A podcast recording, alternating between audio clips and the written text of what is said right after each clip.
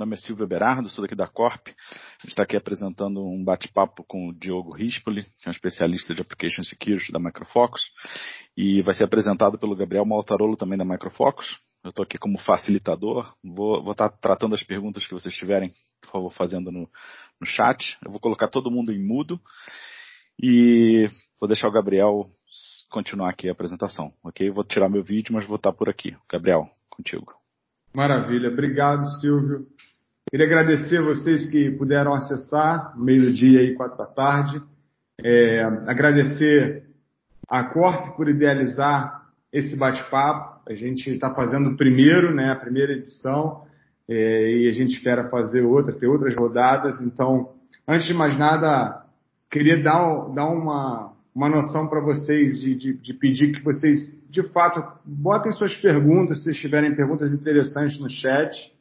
A gente vai ter dois momentos para responder essas perguntas.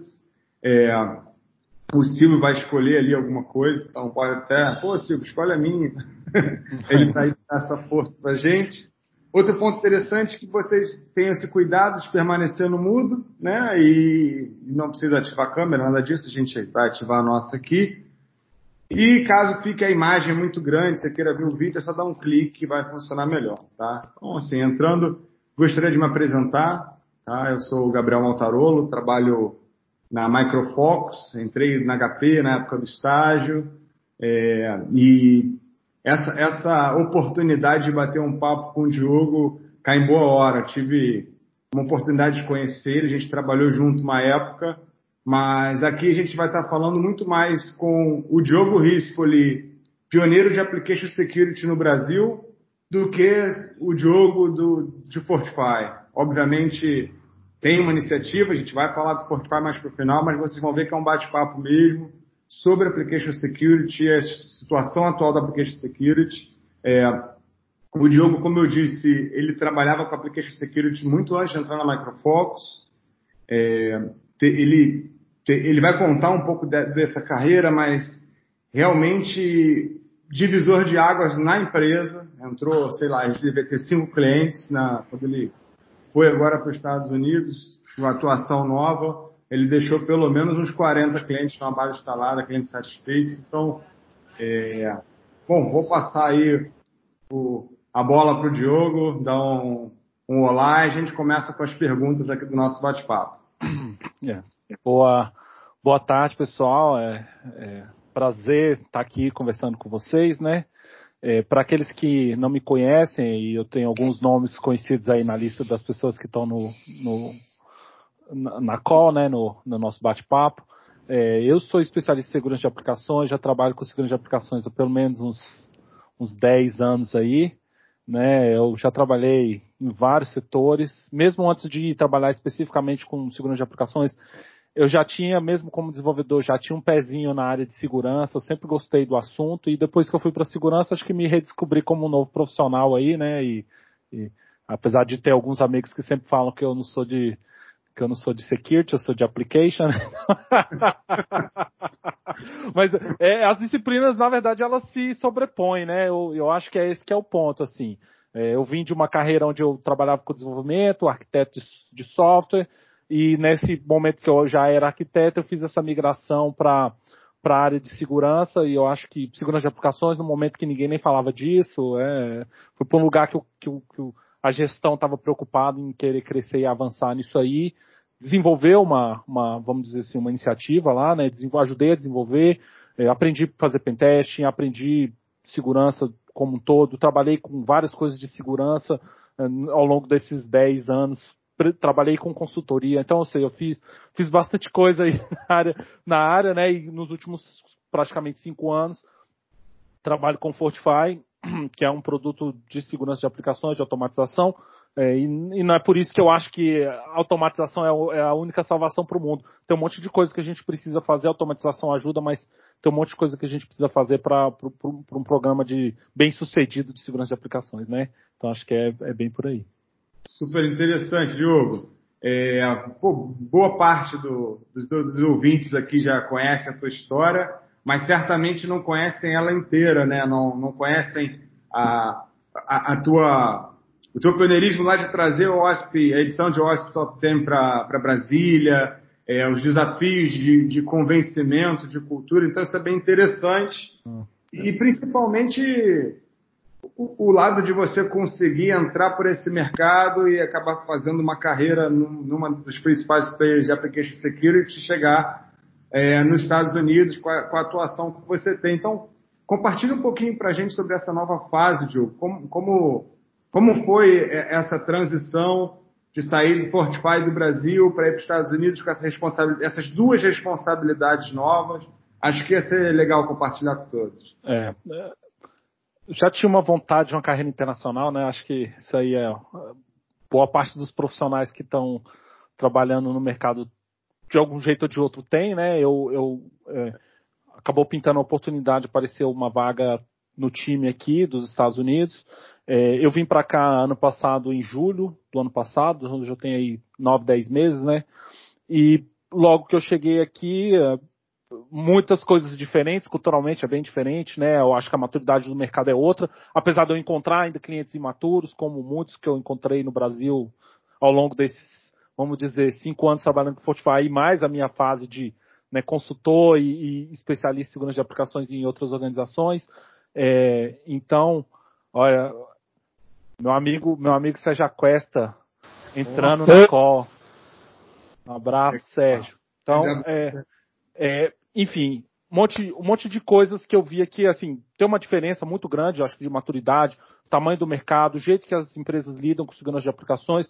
Aqui já existe uma preocupação, não todas, tá, mas existe uma preocupação quando a gente fala do enterprise, do, do público enterprise, de é, lidar com a segurança de aplicações, ter times dedicados, observar as métricas que a que, que, as iniciativas de segurança de aplicações geram. Quando eu falo métrica, gente, eu não estou falando só de métrica de ferramenta, tá? Eu estou falando de todo tipo de métrica que uma iniciativa de, de, segurança de aplicações gera, pensar um pouco de modelo de maturidade. Então, ou seja, tem umas coisas aqui que, por mais que a gente fale que eu vivenciei de alguma forma estando no Brasil, aqui é diferente, né? E eu, e eu logo em novembro vim para uma posição onde eu lido com os 35 maiores clientes da, da América do Norte, né? Estados Unidos e Canadá e mais é, outras regiões de atuação, é, vamos dizer, comercial. Né? Então eu atendo basicamente Estados Unidos e Canadá, os principais clientes, e eu também tenho a oportunidade de discutir e ver essas iniciativas. É, né, e assim, meu aprendizado nos últimos 10 meses, não só né, romper o, a barreira do idioma por si, mas, claro, entender como esse mercado mais maduro e coisas que a gente via muito no, na teoria, como que essas coisas acontecem na prática. Acho que tudo isso aí foi um, um, uma coisa bem legal, né? E se você pensar que o mercado de AppSec cresce dois dígitos, né, constantemente, o mercado continua ativo, empresas sendo comprando e sendo vendidas, né? Então, ou seja, é um, é um mercado em franca expansão e as empresas estão entendendo que, né, a prática, né, é, e claro, com esse negócio de coronavírus e tudo mais, teve uma outra mudança. Eu nunca tive tão ocupado como estou nos últimos dois meses, vou colocar assim. Então, tem um monte de coisa acontecendo e as pessoas vendo o valor de lidar com a segurança de aplicações para resolver muitos dos problemas que, ele tem, que eles têm né, dentro de casa. Maravilha, Diogo. É, então, ficou notório aí que existe de fato uma adoção, né, uma maturidade crescente. É, e, e, você também comentou um pouco que você decidiu por fazer isso quando ninguém mais via. Então, imagino que naquela época era um terreno escasso, era difícil encontrar material, mas eu te pergunto, e hoje em dia, assim, por mais que a gente já esteja, é, é uma realidade application security, eu cheguei a comentar com você, né, estou fazendo minha terceira faculdade de engenharia de software, estou adorando, apaixonado, nem, todas as faculdades eu fiz preocupado com canudo, essa é a única que eu preocupo de aprender conteúdo, e, né? Que difícil, cara. Que difícil achar conteúdo de application security. É, é eu, eu, tal, mas o que, que você acha aí, cara? Conta pra gente um pouco dessa tua visão. Uh, eu, eu vou dizer que é, é, eu, eu vejo várias coisas interessantes, eu vejo um monte de gente falando um monte de coisa legal. Eu sempre acompanhei o que a galera está falando de tendências e tudo mais, mas se você pensar o que está acontecendo no mercado hoje, o que acontecia há 10 anos atrás, 11 anos atrás, quando eu comecei a de fato, eu, nós estamos falando aqui, ó, desde 2008 eu, eu já toco segurança de aplicações e como profissional de segurança de aplicações, vamos colocar 2010, 2011 foi quando eu fiz a transição completa para essa área. Desde 2008, quando a primeira vez que, sei lá, ouvi falar de OAS Top 10, eu, eu, eu sinto que a gente continua circulando o mesmo material, as mesmas pessoas, os mesmos discursos. A gente evoluiu um pouco assim para falar de DevSecOps ou trazer isso, shifting left também, né, no, no, na questão da segurança de software, trazer abordagem, mas se você pensar do jeito que as pessoas estão abordando e como esse assunto continua sendo construído ou discutido, é muito parecido com o que a gente fazia há 10 anos, inclusive na quantidade de materiais.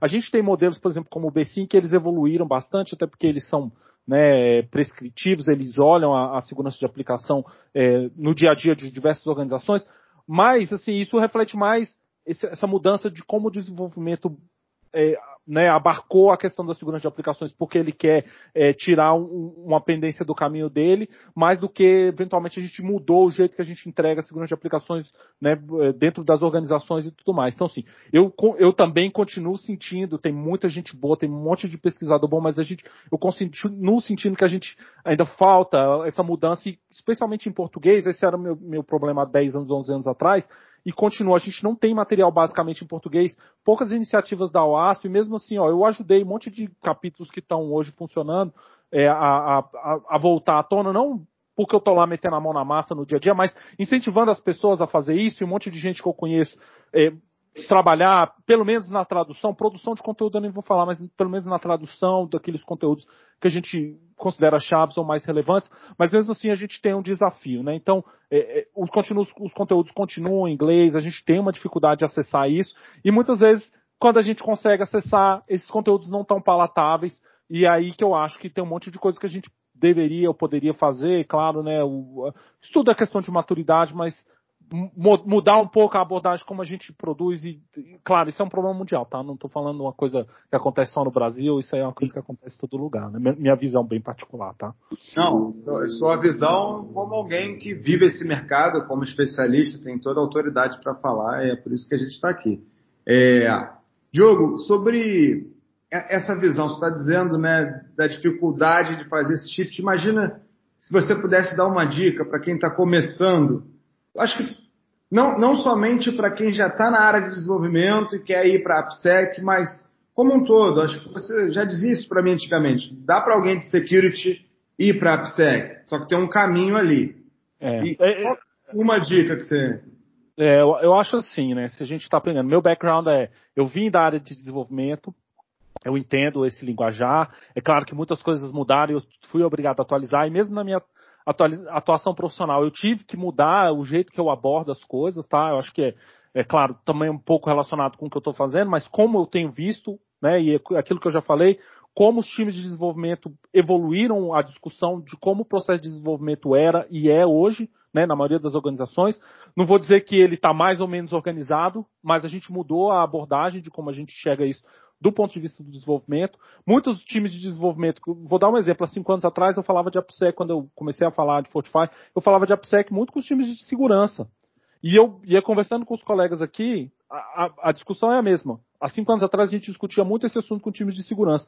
Hoje, eu vou falar, a maioria das, do, das pessoas que eu, que eu, que eu falo, é, esse assunto está, vamos colocar 70% desse assunto ele está dentro de times de, de, de desenvolvimento ou, é, vamos dizer assim, aquele time de automação, aquele time que está no meio do caminho. E a preocupação dos caras é, como a gente automatiza isso? Mas como que a gente automatiza alguma coisa que só, que também tem que tem a ver com contexto, tem a ver com aquilo que a gente, é, que acontece no nosso dia a dia. Então, tem uma série de desafios, mas a gente está falando com times de desenvolvimento ainda continuamos, continuo falando com times de segurança, é, aquele balanço entre falar assim, olhar código-fonte, ver e testar a aplicação em execução.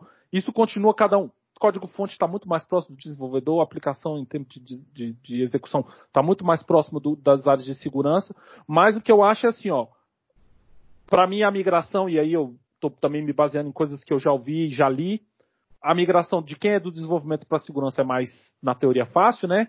É, você consegue incorporar novos conceitos e tudo mais. Para aquele cara que está na segurança, ele também consegue migrar para o desenvolvimento, mas muitas vezes ele, ele tem dificuldade também de é, entender e fazer essa ponte desses dois times, né? Eu acho que a gente já conversou sobre isso. Eu, eu sinto assim, ó, para segurança de aplicações, pô, eu tenho um, um arcabouço de conhecimento que é muito bacana e eu, eu consigo fazer a ponte entre essas duas áreas.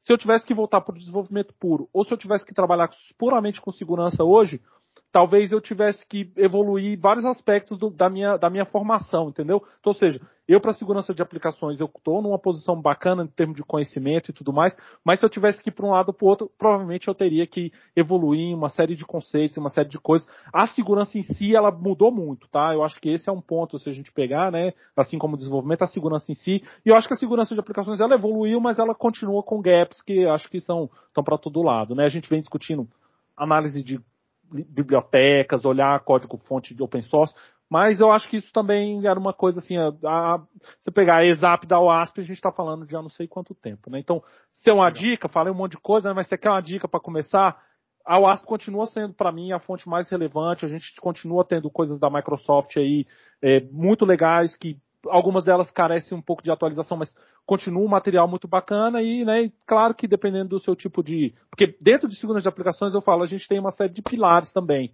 Então, você, baseado no seu, no seu interesse, você buscar novos materiais, vai ser um passo natural aí das suas decisões, como o que, que eu quero fazer dentro de segurança de aplicações. Falta gente para tudo, tá? Segurança de aplicações falta gente para tudo. Isso é só para completar. Sim o mercado que eu vejo que, por exemplo, desde o dia que eu cheguei nos Estados Unidos e mudei meu, meu LinkedIn para falar, eu estou morando aqui, eu recebo praticamente, no mínimo, um convite por dia para participar de processo seletivo, coisas do tipo. É muito quente o mercado aqui quando a gente fala disso. Mesmo com Covid-19, né, coronavírus ou tal, a gente, eu continuo vendo que tem um monte de coisa aí que o mercado continua ativo, aquecido, eu continuo trabalhando com projetos, falando, discutindo com pessoas, então é um negócio bem bacana. Não, uma série de, de posições abertas pedem muita indicação e é de é. curso é. raro. Como você mesmo, falou, mesmo, até em dois mundos complexos. É, eu acho que esse é um dos desafios de quem está tentando fazer isso dentro de casa. É claro que a gente Existem boas consultorias no Brasil que ajudam a entregar esse tipo de, de, de, de, trabalho de segurança de aplicações, mas a consultoria ela não fica o tempo todo dentro da organização, mesmo que tenha um contrato de longo prazo, tem uma hora que aquilo acaba, né? A gente tem que saber e absorver. Mas você achar pessoas para liderar iniciativas, é, assim, vamos colocar 10 anos atrás, investiram na minha formação. Eu fui para uma área de segurança onde eu fui treinado, eu fui fazer treinamento nos Estados Unidos, eu também tinha o meu interesse próprio, eu fui fazer, sei lá, um, eu fiz um mestrado em segurança de aplicações, então eu fiz um monte de coisa, né, por, buscando conhecimento aí nessa área de segurança de aplicações, mas é, é nem todo mundo está disposto, quando a gente fala, vamos botar isso no lugar, nem todo mundo está disposto a treinar, a criar uma estrutura do zero com gente, né, então assim, não tem tantos profissionais tem, tem alguns aqui na, na, na lista de, de, de, presentes aqui do, do nosso treinamento que eu conheço já de longa data e que eu sei que eles também estão trabalhando com segurança de aplicações há bastante tempo, mas esse, eu vou colocar, essa é uma lista de 30 pessoas para um país de, no Brasil, sei lá, tem 300 milhões de habitantes, então você pega, é um, vamos dizer, é um grupo muito pequeno, né, de, de pessoas aí, muitos talentos saíram também, eu conheço gente que saiu muito boa, que estava nessa área que saiu do Brasil, então né? Falta gente no mundo inteiro, tá, gente? É isso aí. Se você tem uma vontade de uma carreira internacional, é, é, é se preparar para isso, tá? A PSEC as barreiras é um... Bacana, jogo. É, a PSEC é um bom caminho para quem é. tem esse sonho. É, é, interessante porque quando a gente repara um pouco essa, esse movimento desses cinco anos para cá e que o assunto foi timidamente evoluindo, a gente vê também uma explosão do assunto de DevOps, né? A gente vê essa transição do Waterfall para Agile, a, a, pressão no time de, de, desenvolvimento absurda em entregar. Quando você fala de shift left e tudo mais, beleza. Muitas vezes o assunto de segurança chega depois lá da fase de, de quality. E, e, e eu imagino que além de ter um conhecimento sobre desenvolvimento, segurança, tem que ter um pouco daquela, daquele trejeito, aquele, aquele interesse, aquela vontade de ajudar na cultura da empresa. Né? Então, eu lembro que você fazia uma piada, achava super engraçado nas palestras, né? Você chegava para conversar, para começar um diálogo ali com o dev, e o cara tava lá batendo tambor. cara, como, como, como você traz essa ideia, assim? Que, que tipo de, de, de, evolução a gente teve nas soluções de application security, né? Pode até puxar uma sardinha para o Fortify, para facilitar essa adoção de um programa de AppSec com o avião voando, né? É. o jato voando agora. É assim, eu acho que a evolução maior, assim, vamos lá, eu, vamos pegar um pouco de contexto, né? Eu, eu acho que eu, segurança de aplicações ela era uma antes das discussões de DevOps e outra depois das discussões de DevOps. E a migração, aquilo que eu já falei, aquela migração do da discussão para os times de desenvolvimento, para as pessoas que estão fazendo DevOps, não necessariamente com interesse real de, de melhores resultados e melhor segurança nas aplicações, né? Mas com interesse de eu preciso trazer a segurança para dentro desse processo aí eu posso entregar meu código de forma automatizada lá na ponta. E eu já vi isso sendo dito por várias pessoas, né, em em, reuniões e projetos e coisas que eu trabalhei, né, ao longo dessa, desses, desses últimos, principalmente, quatro anos. E aí tem exatamente assim, o meu primeiro ano na HP, falando de Fortify, era muito focado em falar com times de segurança e tal. A partir de dois, vamos colocar 2016, eu acho que foi essa maior, essa mudança maior aí, o, o, o, meu foco mudou para estar tá discutindo é, segurança de aplicações com justamente esses grupos que estão mais focados com a aplicação mesmo, né? É, todos os, vamos dizer assim, as pessoas de infraestrutura. É, isso, essa imagem, esse, esse, tipo de profissional também se misturou um pouco, né? A gente não tem aquela divisão rígida como a gente tinha há 10 anos atrás. Então, tem, tem um monte de mudanças aí, né? É, no, no, no jeito de abordar e tudo mais. Eu acho que uma preocupação do ponto de vista da segurança de aplicações, se você pensar hoje que o que é talvez a maior preocupação das pessoas é vamos olhar código aberto, bibliotecas, porque a gente já se, já se viu, já se descobriu, se você vou jogar um número aqui, mas é mais ou menos nessa faixa, 80% do código que está sendo utilizado dentro das organizações foi escrito por um terceiro, que eventualmente o cara está usando aquele projeto para aprender desenvolvimento, entendeu? Para estar tá participando ativamente do, do, do, do, de algum tipo de desenvolvimento e não porque ele tem as skills corretas ou se a gente está tendo as preocupações corretas em desenvolver o código da melhor forma e, né, claro, não, não existe código 100% seguro, a gente está já, isso para mim não, não tem discussão.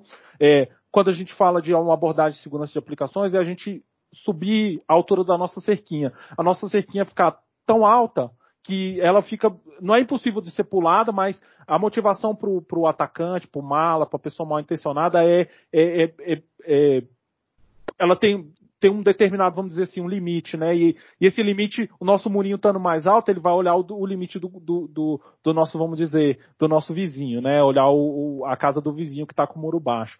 É, a gente tem inúmeros casos onde, quando a gente não tem a segurança de aplicações, a gente não se preocupa minimamente com ela, o nosso nível de problemas, de fraudes, de vazamento de informação, porque no, no, no, fim do dia é isso que, que, que, acontece quando a gente não tem um programa sólido ou não está se estruturando da forma correta para lidar com segurança de aplicações. A gente vai ter vazamento de dados porque 100% da informação relevante de qualquer organização está dentro do software, dos sistemas de informação. Então, nós temos um, um, desafio aí de ajudar é, a, a melhorar a qualidade, né? Problemas de segurança são problemas de qualidade também. Isso também é uma coisa que para mim não tem discussão. É, tem organizações, e aí isso para mim eu acho que é um grande visor da maturidade das organizações quando você está falando disso, porque é, elas, quando elas conseguem migrar para esse processo de lidar com o problema de, de, de, segurança de aplicações, não de um jeito especial, porque ele tem peculiaridades, mas ele não é especial. Ela começa a lidar isso dentro do workflow tradicional e natural do, do, do tratamento de bugs, com a priorização que tem que ser feita e com tudo que tem que ser feito. Então, isso para mim, é, e eu tenho percebido mais e mais nos meus clientes aqui, é, à medida que você avança com a sua iniciativa ou maturidade, você está lidando com coisas, né? É, você está tá tratando o problema de software, tem uma mudança cultural tão grande que você está tratando o problema de segurança de software junto do problema da, da, da qualidade do software, né? Fantástico, fantástico. É, Diogo, para quem já viveu essa experiência, para as empresas que, que já, já botaram esse, esse bloco na rua, é, qual, qual você, e, assim, não só conheceu, mas participou dessa história em várias delas? Qual seria a chave, assim, olha, todas as empresas estão começando, as que já estão correndo, qual é a chave para esse sucesso, para já ter misturado o assunto, como você comentou aqui no final da sua fala? Eu acho que, assim, é, quem entende que a fraude, que o problema de segurança no software pode levar a vazamento de informação e dinheiro, é, tá na frente de um monte de gente, tá? E assim, só tem um jeito de qualquer iniciativa de segurança de, de software funcionar. Se ela tem apoio executivo. Quando eu falo apoio executivo, não estou falando assim, enfiar a PSEC goela abaixo, tá? Mas dizer, isso é tão importante para a gente que sem isso a gente não vive. Porque eu já vi várias coisas, eu mesmo já vivenciei como profissional analista, lugares onde a gente estava fazendo um trabalho, depois daquele final daquele, vamos dizer, primeiro, segundo ano, a gente fez um monte de relatório, um monte de revisão, achou um monte de problema. A gente começou a bater a porta no, no, na, na, porta do time de desenvolvimento, naquela abordagem, eu sou segurança, eu tenho cap, eu tenho o, o cacetete, eu vou, eu vou vir aqui descer o pau. É, isso não funciona. Se você não trata, não, não, né, não, não tem o, o apoio executivo e também não trata o desenvolvedor como um amigo, é, e aquela coisa do Bessim, né, distribuir pizza e cerveja, eu acho que se você não tá nisso, a gente teve um encontro da UASP ano passado que foi perfeito, pizza e cerveja. O Bruno tá aí, ele ajudou a organizar é, e foi fantástico em São Paulo. Cara, Legal. assim, trazer o desenvolvedor e, né, achar aquelas pessoas dentro do desenvolvimento que também estão interessadas em mudar a chave e ir para a segurança. Eu acho que esses são os passos. Criar o Security Champions, observar as métricas do seu programa, ter o, o, apoio executivo, acho que são os principais aspectos aí que faz qualquer iniciativa de segurança de aplicações ir para frente.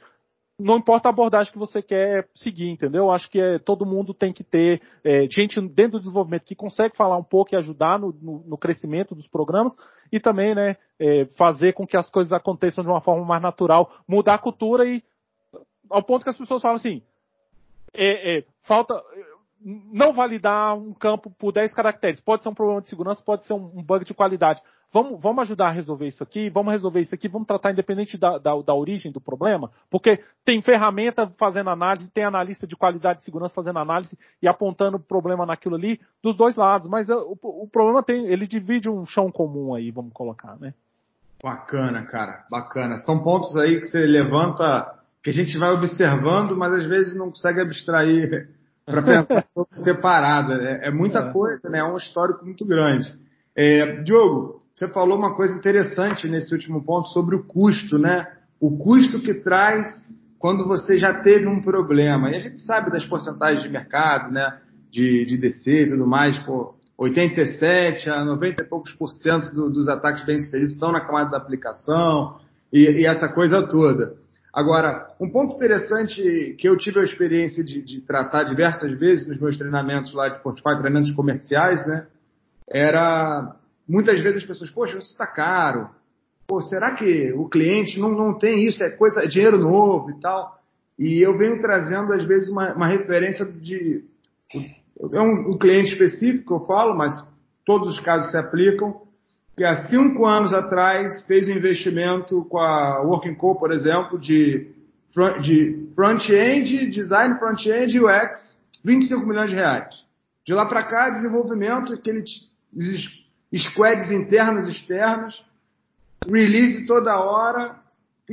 O tamanho desse investimento, ele não justifica a compra de uma ferramenta, e não é essa a nossa ideia, né?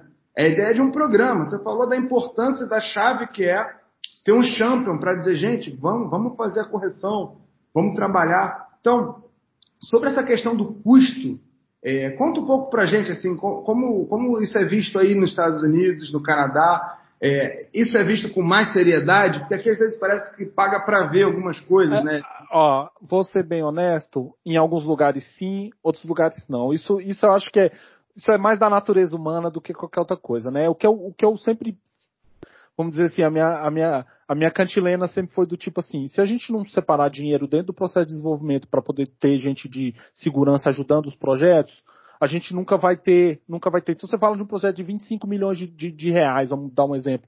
Pergunta quantos, quantos meio por cento foi colocado para ajudar ou para trazer ou tratar aquelas questões de segurança de aplicações.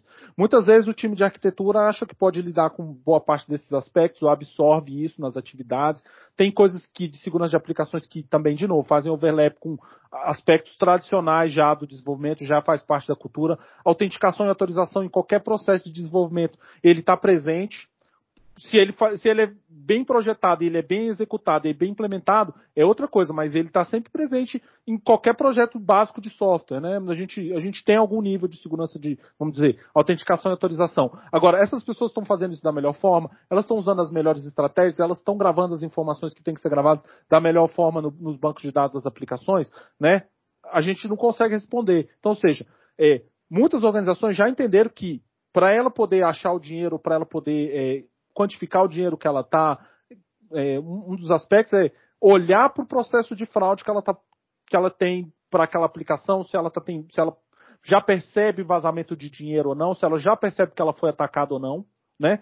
E aí, a partir disso, fazer um tratamento, vamos dizer, o programa, executar o programa dela de trás para frente, começar a pensar, começar a botar as peças no lugar, trazer gente para ajudar a pensar, que seja uma, uma, consultoria externa ou seja uma consultoria interna.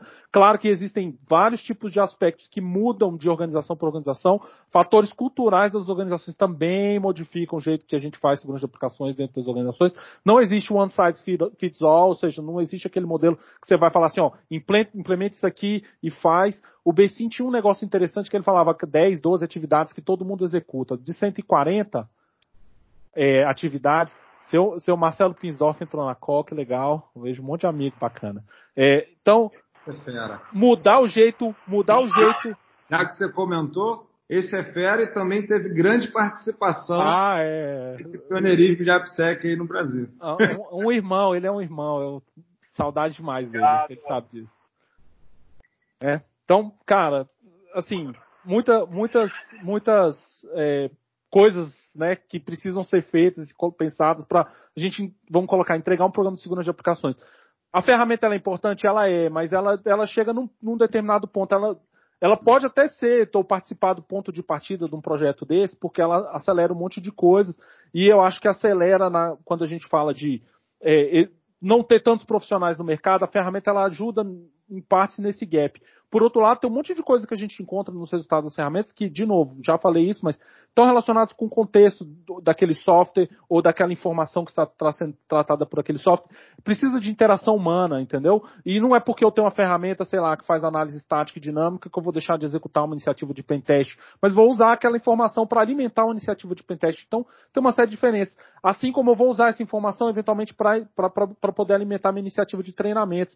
Quais são os principais treinamentos, depois de olhar aqueles resultados e ver o que é relevante ou não? Qual é o meu top 10? Quais são as principais vulnerabilidades que eu tenho ali que eu vou precisar ajudar meu time a entender e tratar? E como eu vou trazer isso? Né, de novo, pode ser com ferramenta, pode ser com iniciativas. Eu, eu acho que eu já, eu já participei de, de, de coisas, né, de, de é, que estavam dentro dos dois contextos, usando ferramentas para entregar é, para ajudar no enablement ou, ou, no treinamento dos times, ou criando treinamentos presenciais customizados, baseados naquele, naquele contexto onde as pessoas estão, para ajudar. De, isso é uma constante, vou dizer, desde o primeiro momento que eu trabalho com a AppSec. Se a gente não, não, não, não ajuda a mudança de cultura, e quando eu falo ajudar a mudança de cultura, é, ajudar os times de desenvolvimento a entender os problemas, a também absorver um pouco do linguajar daquilo que aparece, né? Porque o pentester, quando vou pegar assim, né, eu não vou nem falar de ferramenta, quando o pentester faz um, um, um, teste, o pentester é um cara de segurança, não necessariamente ele entende o contexto, ele entende o que está acontecendo dentro do desenvolvimento, para dar a melhor dica para o cara resolver o problema dele, entendeu? E mesmo assim, algumas vezes as ferramentas elas não fazem um, um bom trabalho, eu acho que o Fortify nisso ele é muito bacana, mas no geral as ferramentas não fazem um bom trabalho de é, treinar o desenvolvedor com aquilo que ele gera de resultado, né? E às vezes o cara não tem nem a maturidade para olhar aquele resultado e falar assim, isso é de comer, de passar no cabelo, o que, é que eu vou tratar, como eu vou lidar com isso aqui, né? Então tem uma série de aspectos aí é, relacionados também, né, com, com, com isso. Legal. Diogo, como a gente conseguiu tratar um pouco da tua trajetória, do que você está fazendo, a tua visão da maturidade do mercado, a questão da cultura do dev, e a gente tem um tempo bom, eu, eu acho que eu vou te adicionar umas perguntinhas claro, aqui. fica à vontade. É. É, composição de open source e tal, mas antes de entrar nesse ponto, olhando um pouco é, é, esse mundo ferramental de automação de application security, né? Tem até o termo, né? AST, Application Security Testing. Mas quando você olha as siglas, até passa da questão de teste, né? A gente tem o RASP, por exemplo. É, vamos, vamos, fazer um, um exercício seguinte. Imagine que você está no prim, prim, primeiro período da faculdade, você foi convidado para dar uma aula e você tem que trazer essas siglas, esses shorts aí. SAST, DAST, YAST, RASP, MAST, é um mundo. É, como você faria isso um pouco as palavras aí dessas dessas, dessas Poucas palavras não é o Diogo, né? Mas não, vamos lá. É, segundo claro. vamos lá. A ST é um termo cunhado pelo Gartner aí, a, sei lá, desde 2009, 2010, para tratar esse quadrante mágico, né? É, é, ele, então a gente fala Application Security Testing, né? É, descobri hoje de manhã que no próximo quadrante mágico que vai ser lançado, uh, o RASP saiu do, do AST, eu não sei se eles vão, vão criar um novo, mas Eu participei de uma reunião aqui, a gente discutindo né, o novo quadrante e tal. Fortify Leader continua na liderança do Gartner, então isso aí é. Vai, vai, acho que ele já saiu hoje de manhã, né? É, depois da discussão dessa reunião. Pode falar. Engraçado, né? Eu não soube, mas eu falei, o Rasp ele não, não se enquadra muito. É, não, mas é, é, isso mesmo, né? Ele, ele é proteção. Eu, eu, eu acho que eu discutiria, se eu fosse o cara que está falando disso, eu discutiria o Rasp junto com o AF e outras estratégias, né? Eu não discutiria ele dentro né, do, do, do que a gente fala de teste, né? É, e quando a gente fala, a gente tem siglinhas que são SAST, DAST e AST MAST, né? Eu acho que essas são as principais aí que a gente vê. O SAST é a análise estática, Static Application Secure Testing, uh, o, o DAST é Dynamic Application Secure Testing, o, I, o IAST é o Interactive Application Secure Testing e, é, e o MAST é o Mobile Application Secure Testing. Uh, o SAST é, o, é análise estática de código, é olhar a aplicação código-fonte, olhar a aplicação de dentro para fora, né, e ter resultados assim, classe, é, linha de código, né? Framework, ou seja, você está bem focado naquela linguagem que o desenvolvedor conhece bem, tá? Quando a gente fala de Dynamic Application Security Testing, é, a gente fala de requisições e respostas HTTP em aplicações, né? É, de forma a baseado né, numa requisição com um payload malicioso, com uma string maliciosa, com uma informação maliciosa, e o comportamento que a aplicação assume depois que ele recebe aquilo ali, né, é, receber aquilo de volta dentro do, da resposta HTTP e, e, e, e, tentar entender se ali existe um, um problema real ou não de segurança é, para a aplicação. Né? Então, Dash é requisição HTTP, resposta HTTP, é, a gente olha, a gente, a, a, gente não olha a aplicação por dentro, é olhar a aplicação de fora para dentro, não de dentro para fora, né?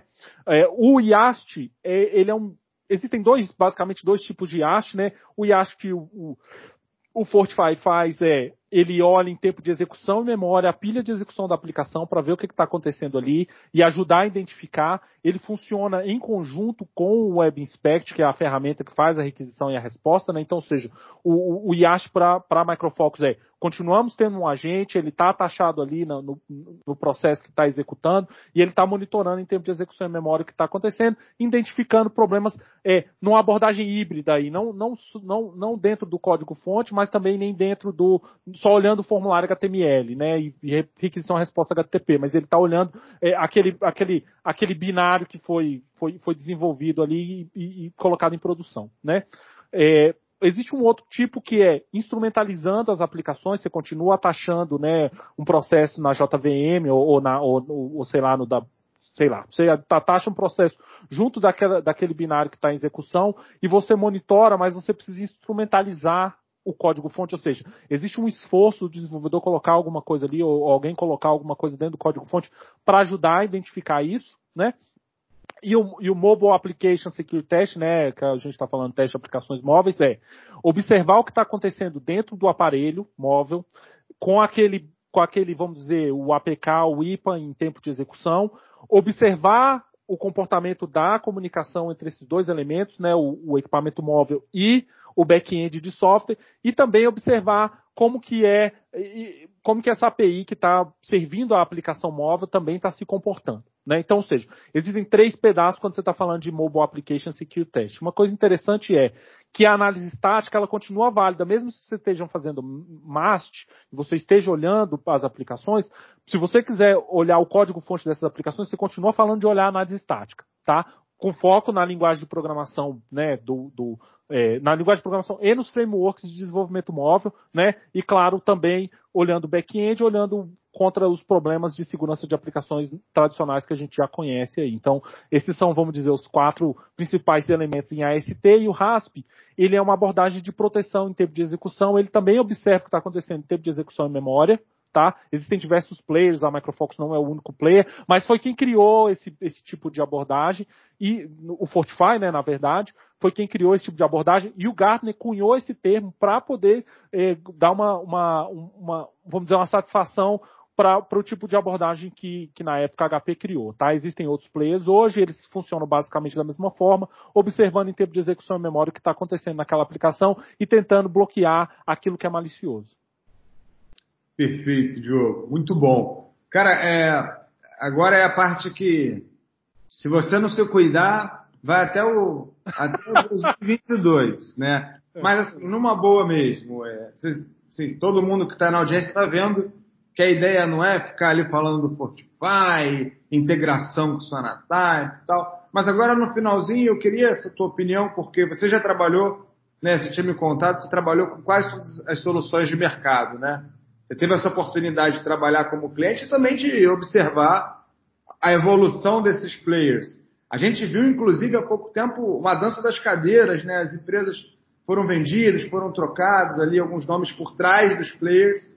É, então, eu vou te fazer uma pergunta agora específica e depois eu quero, eu vou te fazer uma segunda pergunta para você contar um pouco desse roadmap e tudo mais. Mas agora, a pergunta é, nesse panorama de automação, por que, por que Fortify? Assim, aí fale com toda a autoridade de quem já está aí há um tempo na casa, e com todo o fair play que você costuma ter sobre esse assunto. Eu, eu, vamos lá. Eu tenho uma paixão pessoal, né? Então, então assim, é a parte disso, tá? E quem me conhece sabe, tomando cerveja é um papo e a gente falando de trabalho é outro, tá? É, eu, eu, eu, como Fortify, como qualquer outra ferramenta que existe no mercado, é, a gente não Todas elas têm prós e contras, toda ferramenta tem falso positivo, por mais que ela fale que não tenha. Toda ferramenta tem dificuldade em lidar com determinados aspectos. Cada ferramenta tem um approach. Tem ferramenta que não olha biblioteca, o Spotify olha biblioteca. E se eu olhar tudo que eu vejo no mercado, que eu tenho visto no mercado nos últimos 10 anos, eu já usei ferramenta que roda só na cloud.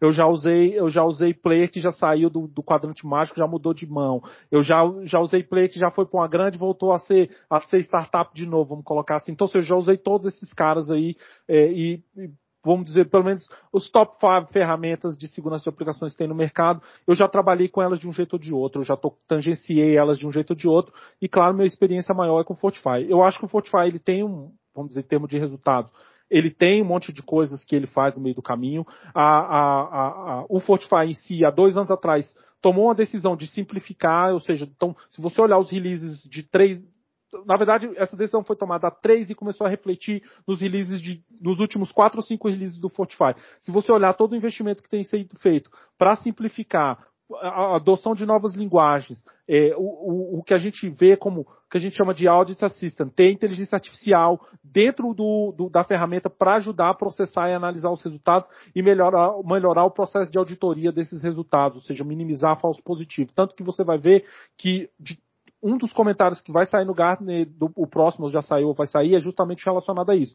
A gente está falando, ó, o Fortify é a única ferramenta que, que realmente está tá, tá, tá, lidando com, com, com o, o, tratamento de falsos positivos e que consegue mostrar nos últimos, nos últimos dois anos uma redução de falsos positivos com o, mantendo ou até aumentando os, os, os, verdadeiros positivos, né? ou seja, mostrando problemas de verdade e reduzindo o barulho dentro do, do resultado final que o, que o desenvolvedor enxerga, ou que o usuário final enxerga. Então, acho que redução de falso positivo, ter mais resultados com, com, com true positive, o, o, investimento que a Microfox está tá botando no produto, esse é um outro aspecto que vai ser colocado lá no Gartner, e eu falei isso há seis meses atrás, quem, quem, quem viu, meu, alguns dos colegas aqui provavelmente viram, a minha apresentação do último release do Fortify, falando sobre o tamanho do investimento, a adoção de, novo, de duas novas linguagens e tudo mais. Então, ou seja, é, a atualização de um monte de coisas. Nós acabamos de contratar, mesmo a despeito do coronavírus, a gente conseguiu, a gente fez um onboard de 15 novos desenvolvedores, pessoal de R&D, uh, e tem mais 35 vagas abertas ou em processo de seleção que vão ser selecionadas, ou seja, tem um investimento maciço da Microfox como empresa, né, tá, isso é publicado, ela vai investir só nos, nos, produtos de segurança nesse e no próximo ano algo em torno de 200 milhões de dólares, ou seja, tem uma série de investimentos que estão sendo feitos é, para né, criar uma empresa de segurança que abarca tudo isso. É, essa é uma opção, né? Hoje você faz isso ou você vende como dos, dos top 5, é, são cinco, três foram vendidos no último ano. Né? É, três dos, dos cinco principais produtos foram vendidos. E o Fortify ou era vendido por uma outra estrutura, ou ia tomar a decisão que a Microfox tomou de criar uma nova empresa. Eu estou falando coisas públicas, tá? Não tem nada de segredo aqui. Criar uma hum. nova empresa para lidar com as questões de segurança e mover esses produtos para debaixo dessa empresa, para inclusive dar mais agilidade no desenvolvimento. Então, ou seja, tudo que eu tenho visto, a minha própria vinda para os Estados Unidos é uma demonstração da empresa que ela quer manter os, os profissionais que ela cons, considera chave, top e que ela quer, entendeu? Porque o investimento que ela fez para me, me trazer para cá foi alto. Isso não quer dizer que eu não tenha passado por um processo seletivo como é, para estar tá aqui ou, né? E mesmo assim, quando eu cheguei aqui, o, observando continuamente o que eu faço, o que eu posso fazer e me promovendo para essa posição onde eu falei, eu sou o cara que agora ajuda a, a, as principais iniciativas de Fortify para Estados Unidos e Canadá. Então, é, é, eu, eu, vejo tudo isso como, esse investimento maciço como uma coisa muito importante para você escolher. E, e desses plays que foram comprados, tá? Que foram vendidos, dos três, dois eu, eu já tenho visto um monte de gente que saiu, Acho que isso é um processo natural, o Fortify acabou passando por isso, mas se você olhar o Fortify também, nos últimos três anos, é, os, todos os product managers do Fortify são os mesmos. Que legal. Faz Pode olhar. Então, você faz uma diferença. É uma turma. E assim, né? tem uma continuidade do trabalho. Eu acho que tem um monte de coisas que eu, que eu observo como, como produto e ferramenta, né? E, e eu acho que isso aí é, são coisas que eu, que eu. E claro, né?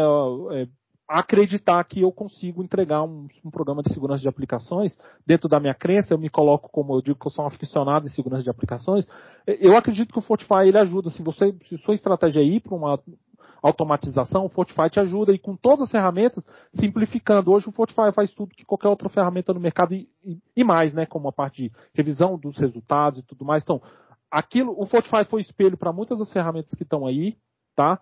A, a, a gente foi por esse caminho de simplificação. A ideia é você poder ter o Fortify, usar ele na cloud, usar ele on-premise você, e ser seamless, né? Você não perceber que você está usando A ou B, manter os resultados no, no repositório central das, do, né, de informações, ou seja, existe uma série de coisas aí, mas não estou falando, gente, não, isso não quer dizer que seja fácil. Implementar um processo de revisão automatizada de código em nenhuma organização é fácil tá? Eu tem, tem, tem os padrões técnicos, que eu acho que esses são os mais simples, e tem os padrões culturais que a gente já falou, que realmente, né, entender aquilo e, e ver o tanto que aquilo pode expor, porque na verdade quando você começa a ver um monte de resultado, que é, primeiro dia é foto feia, você tira a foto feia e você entender o que você vai fazer com aquela foto fim de balada, né? né? Porque você chegar na foto início de balada aqui é o contrário, né? Primeiro é a foto fim de balada, todo mundo doidão e bêbado. E a, e, e, e a foto início de balada, que tá todo mundo bem vestido, cheiroso, perfumado, né? Batom, na, batom passado e tal. Então é, é, é diferente, né? A gente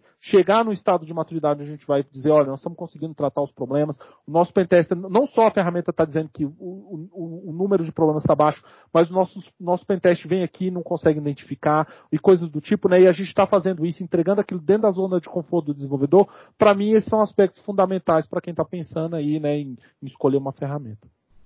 Desculpa a falação, é muito. Não, perfeito, perfeito. Cara, tô, tô, sim, tudo bem que eu tô aqui na, com, com, o microfone aberto, podendo falar o que eu quiser, então fica a interação maior, estou achando excelente. É, eu vou fazer mais uma pergunta, como eu vi que no chat não tem pergunta feita, e eu vou mais uma vez encorajar. Quem tiver vontade de mandar uma conversa, é uma pergunta, desculpa, aqui no chat, fica à vontade. Eu vou perguntar mais uma coisa, dá tempo dele responder. Também Tem algumas, tiver... Gabriel, que chegaram antes, né? Que a gente tem que, ah, tem que colocar aqui. Boa, boa. Tem Posso... do, do Forms, né? É, posso aproveitar? Comentar? Duas perguntas, é, Diogo. Eu vou fazer as duas juntas porque você pode emendar os dois assuntos. A primeira é, é sobre LGPD. Como é que você vê isso aí com, esse, com o uso de Application Security? Né, tanto aqui no âmbito de governo quanto no mercado privado. E a segunda pergunta é uma pergunta que o pessoal está perguntando assim, quando é que a gente vê uma apresentação de Fortify, né? Alguns canais estão perguntando, então essas duas aí a gente pode deixar para os dois responderem aí. É, a, a, apresentação dos canais sobre Fortify é só marcar e a gente faz, né? Então tá tranquilo, isso aí não, não, não é difícil, né? A gente marca uma, tem, em português é claro que fica mais, mais é, não tem tanto material abundante, tem um monte de apresentações em inglês, o Fortify tem um canal lá que a gente chama de Fortify Unplugged, tem uma série de, inclusive nesse canal você consegue ver, ele começou há dois anos atrás mais ou menos, a evolução dos tópicos o, e evolução de, de várias features do produto, né?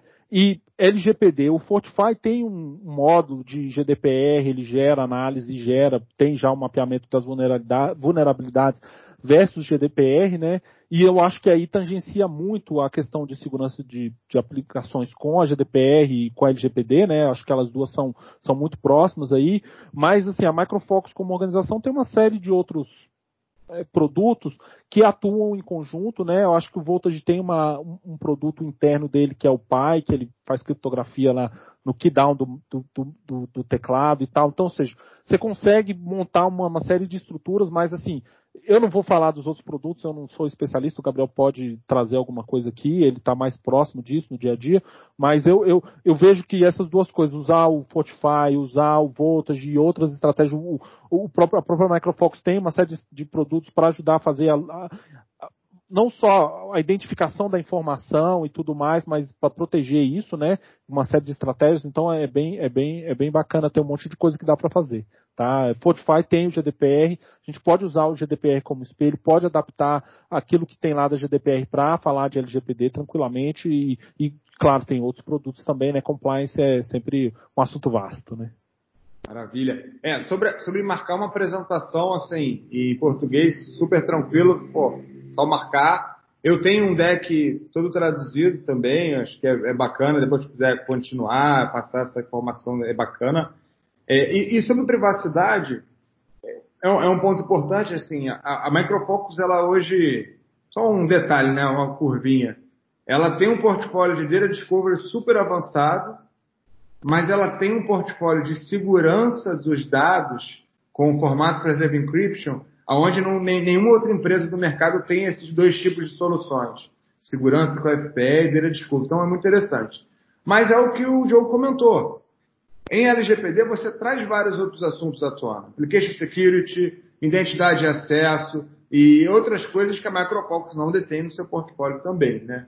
Mas o Diogo falou muito bem, você ter um reporte de GDPR e um, e um parceiro bem preparado, ele transforma isso, ele adapta isso, porque não tem muita diferença em termos de estar expondo a um dado. Ele não vai chegar ao Fortify e dizer, ah, é um dado sensível catalogado LGPD. Não, ele vai dizer, ó, tem possível exposição de dado aqui.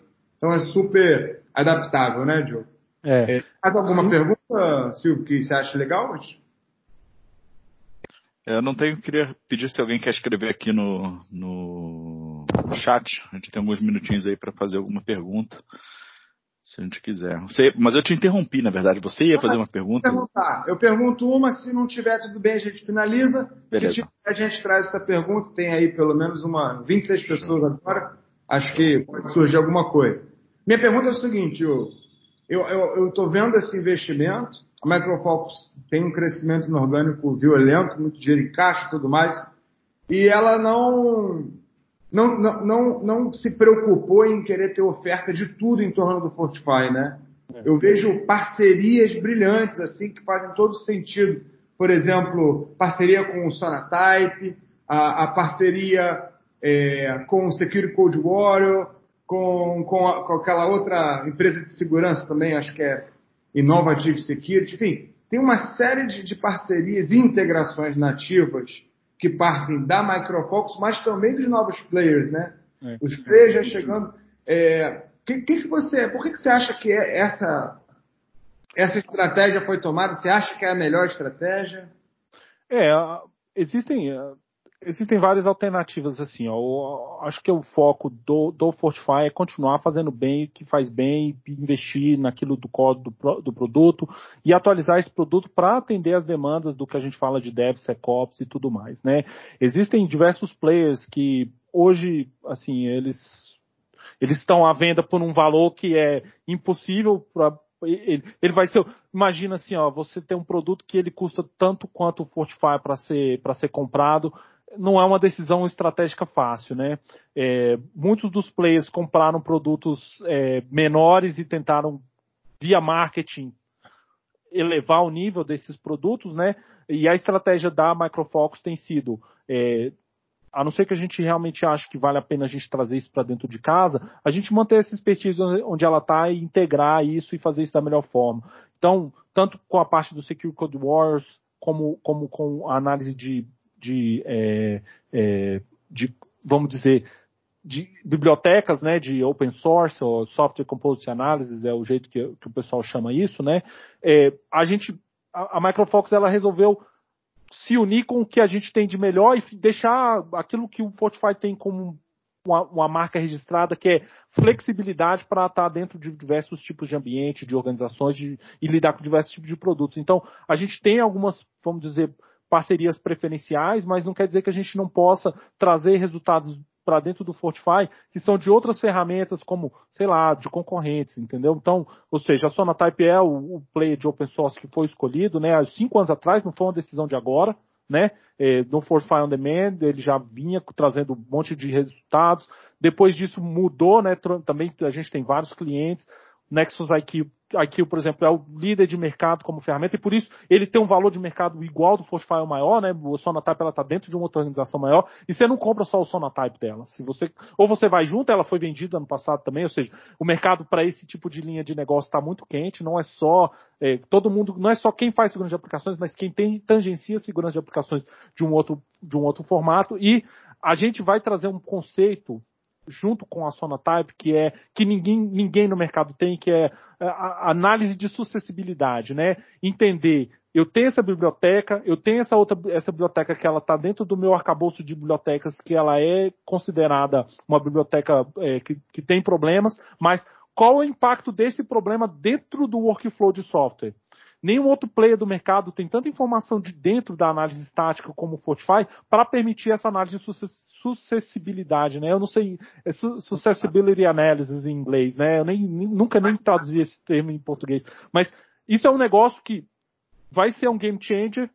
Não necessariamente se a gente tivesse um player de open source dentro de casa, ou a gente tivesse uma, um, um, comprado uma ferramenta de open source, a gente ia atingir um negócio maior. Os nossos times e os times da Sonatype estão conversando num nível todo dia, toda semana, como se eles fossem um time só, Entendeu? Então, estou dando um exemplo, assim como a gente tem com o Secure Code Wars, a gente tem com outros players que a gente se integrou ao longo do mercado. Então, ou seja, a ideia é manter aquilo que a gente tem, fazer bem, modificar a organização, investir no que a gente chama de segurança de software as a services, né, com, com, com Fortify on Demand, e é, se integrar com esses outros players. Não estou dizendo que não vai ter, existe uma busca para comprar algumas ferramentas para reduzir gaps e coisas do tipo, né?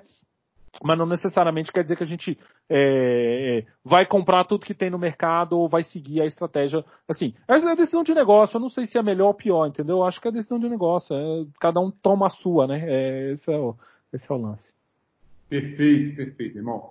O, o Diogo, tem duas perguntas aqui no chat. É, a gente está batendo o nosso tempo, então, obviamente, quem precisar sair, tiver uma reunião, fiquem à vontade tá? Não, não, não se preocupem de, de, sair. Mas a gente, acho que são perguntas interessantes. É... Uma primeira pergunta foi sobre se você poderia passar algum, algum tipo de informação sobre novos recursos, algo estratégico das próximas versões da ferramenta, alguma coisa mais específica do roadmap do, do Fortify. É, a, a análise de sucessibilidade, sucessibilidade, acho que é isso, né? Isso é um negócio legal. Eu acho que a parte, a evolução que a gente está fazendo no empacotamento de aplicações e reduzir a quantidade de comandos que a gente usa com a abordagem que a gente chama de Scan Central. O Scan Central, ele é, a gente ele está hoje focado no on-premise, mas a partir da, da, até o final do ano ele vai trazer uma série de aspectos aí, né, é, para isso de dentro do, do é, de integração com o Fortify on Demand, ou seja, a gente vai fazer isso como nossos produtos de, de SaaS ou de on-premise, eles vão conversar de um jeito que eles nunca conversaram. É, o próprio Web Inspect Enterprise, que é a ferramenta que a gente está desenvolvendo, a gente vai é, abandonar e aposentar a console antiga que a gente tem, ela vai ser integrada dentro do SSC. Todo o processo de dockerização, e isso é uma coisa, outra coisa interessante, tá? Eu não vejo ninguém falando de dockerização, a gente está falando de usar o produto, implantar o produto, rollout, implementação, integração, todo dockerizado. Então, tudo isso está acontecendo. A gente já tem um Web Inspect é, dockerizado e a entrega da console do Web Inspect Enterprise vai ser dockerizado também dentro do SSC. O SSC vai ser dockerizado, então tem um monte de coisa. A gente tem dentro do Fortify on Demand um programa de é, análise de containers, segurança em containers. É então, ou seja, isso também ele está em beta, está tá evoluindo. Ou seja, tem uma série de aspectos, e é aquilo que eu falei. A gente está investindo naquilo que a gente escuta dos nossos clientes, e os clientes falam, é isso que eu quero ver no produto. Então, ou seja, eu tenho uma série de clientes usando essa análise de, de, de, de containers.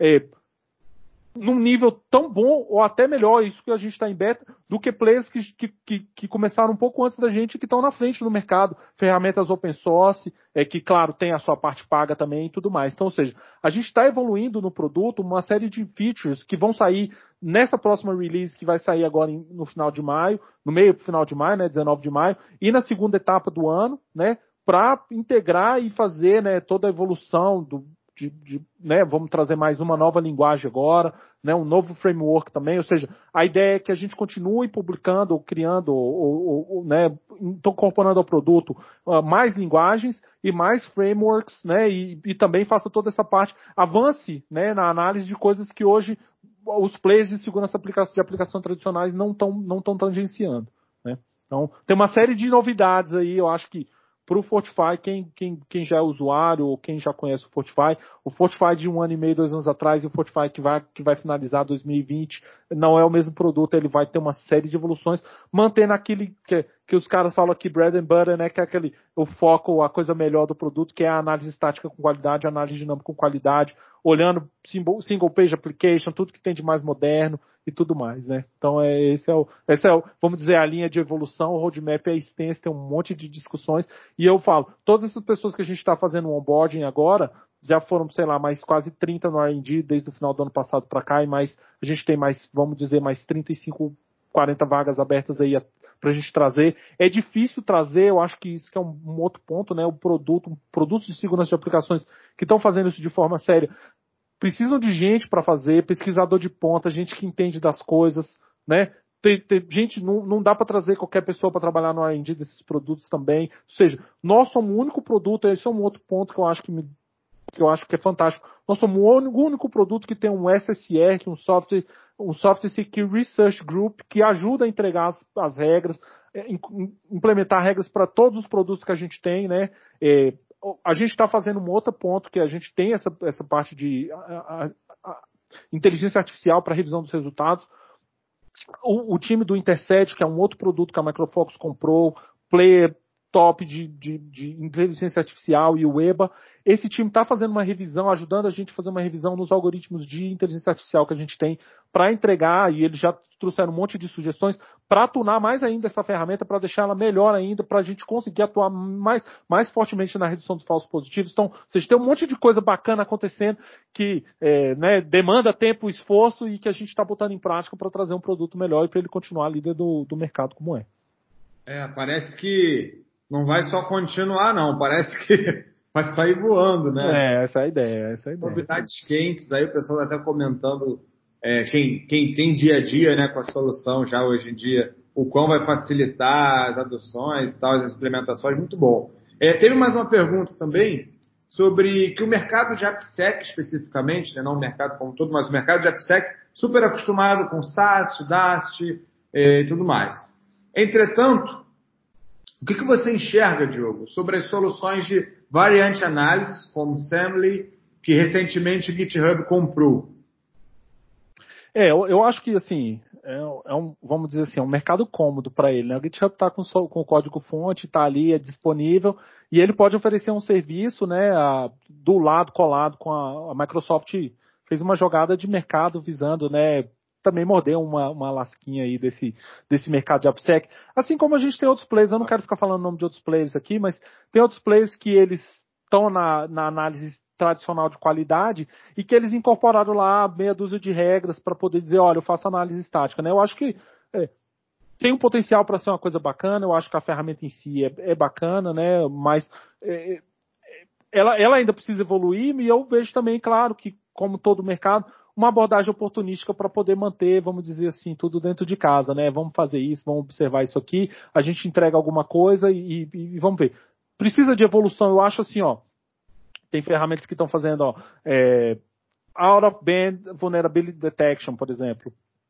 É, produtos, o, o, Web Inspect, por exemplo, pode trazer isso, incorporar isso dentro de casa? Pode. É, existem players grandes que compraram ferramentas nesse sentido aí, é, que já estão desenvolvendo, que são startups pequenas, é, tem produtos de mercado que incorporaram isso aí, né? Ou seja, é, e o próprio, e o próprio Web Inspect, ele já, por exemplo, para análise de, de API, é, ele, ele, observa o JSON e ele cria a regra customizada para tentar começar a detectar nessa linha também. Então, ou seja, não só as evoluções, mas aquilo que a gente está adquirindo e, e, as abordagens oportunísticas de mercado. E quando eu falo oportunística, eu não estou botando de forma negativa, não, tá, gente? Eu estou falando assim, eu tenho um, um, tipo de produto, eu vou tentar incorporar e trazer para dentro de casa é, é, mais, mais, mais receita, né?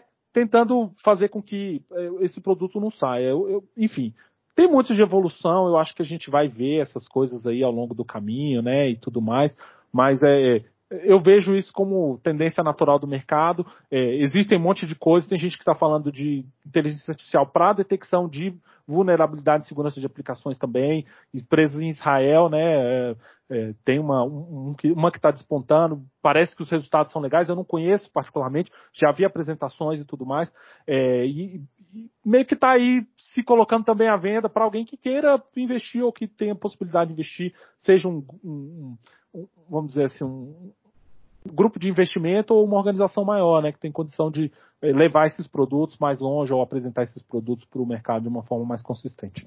É, essa, é, essa galera vai ter desafio, né? Vai, é. Entende de segurança, application security e inteligência artificial para dizer que a, a, a, machine lá vai ser osso. Mas vai ser, vai ser. Gente, olha só, eu vou eu vou finalizar. É, gostaria de agradecer muito assim, achei muito legal, muita gente chegou e ficou até o finalzinho, é, é normal, bem no, no, meio da semana, a semana mais curta que o feriado. É, agradeço de coração e quem tiver dúvida, qualquer assunto, assim, chama a gente, manda mensagem, é. estamos totalmente disponíveis. Meu LinkedIn tá aí, gente, quem quiser me adicionar lá, mandar, mandar mensagem, é, fazer pergunta, pode fazer pergunta qualquer uma, tá? Boa, ruim, é, cabeluda, eu, eu tô aí pra gente discutir. Eu, eu, apesar de ter as minhas paixões, eu, eu também é, tenho uma visão aberta para aprender coisas novas, ver coisas novas e discutir coisas novas. E aquilo que eu não sei, eu não sei, aquilo que eu sei, eu sei, né? Se sei, digo que sei, se não sei, digo que não sei. boa, boa. Isso aí, é. galera. Um abraço, viu? Obrigado pelo tempo de vocês e estou à disposição para a gente falar desses assuntos e, claro, discutir aquilo que, né, é, e botar, criar, ajudar um, um, as pessoas a se comunicar. Eu conheço um monte de gente, tenho um, continuo com um monte de amigo no Brasil, tenho um network bem grande, graças a Deus, e posso ajudar a, a criar pontes aí, tá? Então estou à disposição, Bacana. tá bom, gente? Um abraço. Obrigado, Diogo, obrigado, Gabriel. Sim, em nome da Corp, quero agradecer a todos vocês. A gente teve mais de 42 pessoas nesse webinar aí no Pico, então foi bastante legal. Espero que a gente possa repetir e fazer outros de outros temas que interessam em todo mundo. Então é isso aí. Muito obrigado, gente. Obrigado. Abraço, abraço aí. Valeu. Um abraço. Valeu. Tchau, tchau. Obrigado, obrigado.